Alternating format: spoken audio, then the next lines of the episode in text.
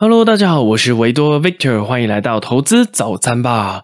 那我们常常听到啊，投资理财，投资理财，其实投资理财是分不开的。那我觉得正确的顺序应该是先理财再投资。你要先管理好你的财富，有了闲钱之后再去做投资，会比较安全一点。千万不要借钱做投资哦，因为借钱投资是一件非常非常非常危险的事情。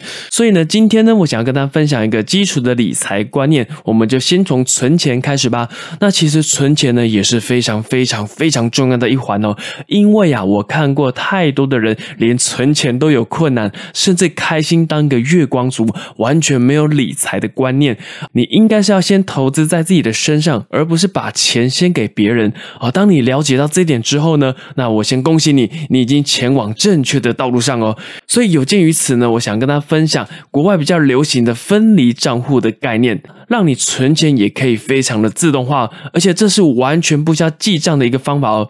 那分离账户呢，也被称为是罐子理财法，或者是信封理财法。那其实概念都是一样的，重点是你有没有去执行，有没有去行动，这个才是比较重要的。那不管你有没有记账的习惯，你会发现记账其实是非常违反人性的，很挑战人的大脑记忆啊。你还记得昨天中午吃了什么吗？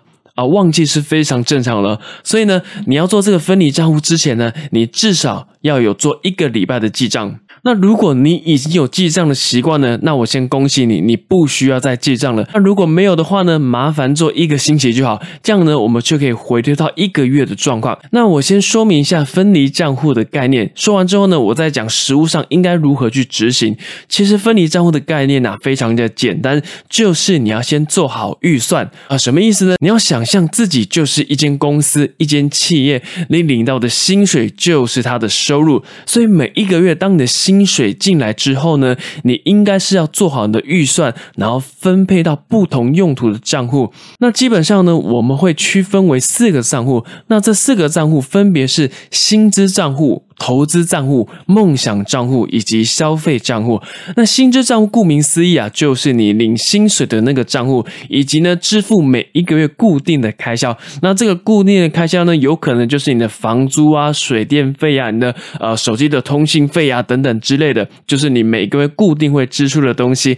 那再来是投资账户，那投资账户呢，当然就是为了自己，为了自己未来退休而做的打算。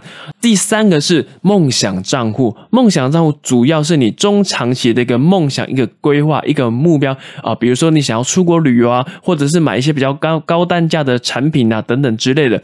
那再来就是消费账户喽，消费账户就是你日常基本的消费，比如说啊吃饭啊，或者是买一些饮料等等之类的。那这边的重点是你要先支付在自己的身上，永远要记得啊，收入扣掉你的储蓄才是支出哦，收入扣掉储蓄才是你可以动用的。钱，所以每一个月薪水进来之后呢，你要先为自己的退休生活做打算，你要先分配一点钱到你的投资账户里面。那你投资账户里面的钱呢，这笔钱是不能动用的，再怎么样你都不可以动用它。那再来是梦想账户，梦想账户呢，主要就是我刚才说的，为你的中长期、中期或你的长期一个的一个梦想的一个目标而去存的钱。那比如说，呃，有些人想要出国旅游或者出国游学。啊，留学，甚至买一些单价比较高的商品啊，比如说呃单眼相机啊，或者是你的笔记型电脑啊等等之类的东西。那我会比较倾向于呢，买对自己有价值的东西，可以帮助到自己的东西。那通常啊，这个消费的金额也会比较大一点。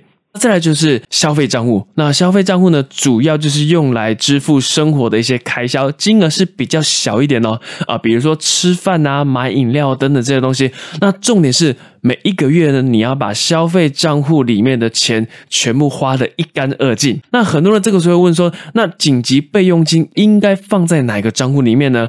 啊，很简单，第一个呢，你可以另外开一个账户是给紧急预备金用的。那这个紧急预备金呢，通常是预留三到六个月的薪资或者是你的生活费。这个比较因人而异啊，就看你自己的状况为主，或者是啊，另外你也可以把它放在你的梦想账户里面啊，这个你都可以自由的做一些调整。那另外你也可以再多开个账户，是专门去做公益、做爱心的啊，这个也都是没有问题。重点是啊，你要了解这个概念，然后去执行它，去行动，这个才是比较重要。那我们已经了解每个账户的用途之后呢，再来就是你要分配多少的比例金额到相对应的账户。那这边的重点是你要分配的是比例，而不是金额哦，也就是你要分配的是趴数，而不是多少的钱存到相对应的账户里面。而为什么呢？很简单，因为如果你用金额去规划分离账户的时候呢，啊，因为你不可能永远都是小资族嘛。等到你加薪的时候，你是不是又要再重复规划一次？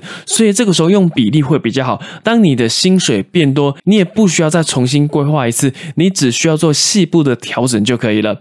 那这边还有另外一个重点哦，当你的收入越来越多的时候呢，要记得一件事情，你的欲望，请你维持在一定的水准啊，因为很多人啊，收入越高，你的支出越高。而这样不仅没有存到更多的钱，反而让会让自己的物欲提升。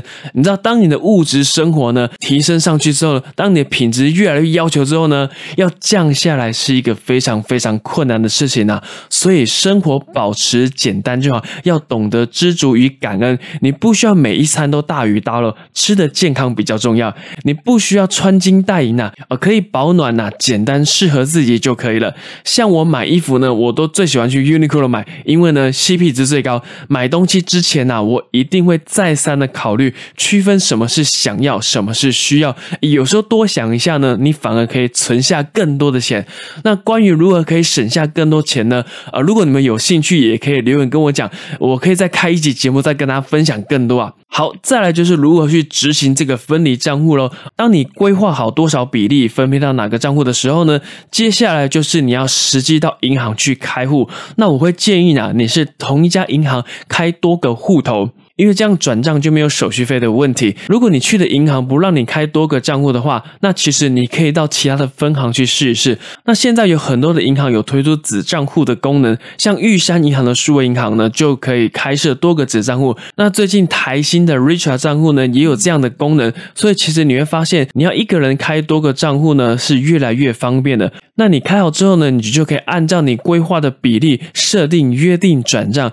那你设定约定转账这个日期啊，会建议是你发薪日，就是你领到薪水的日子后一天，甚至后两天都可以。因为有时候你设定好之后，你可能会遇到假日嘛，那遇到假日可能就会往后顺延，或或者是提前给你。所以这边会建议你约定转账的日期是你发薪日的后一天，或者是两天。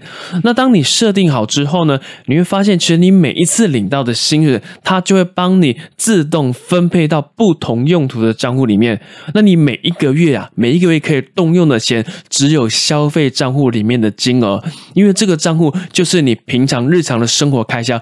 重点是你每一个月要把你的消费账户里面钱花光光，花的一滴不剩，有剩。下的钱一定要把它花完，千万不要转到另外的账户里面，因为当你这样做的时候呢，你的这套系统会乱掉。你可以想象一下，如果有一个月。你过得比较拮据的时候呢，你可能会想到哦，我上次有转了一笔钱到某个账户里面，你就会想要把这笔钱再转到你的消费账户里面，这样子呢，你就失去了分离账户的初衷了。所以呢，一定要把消费账户里面的钱花光啊。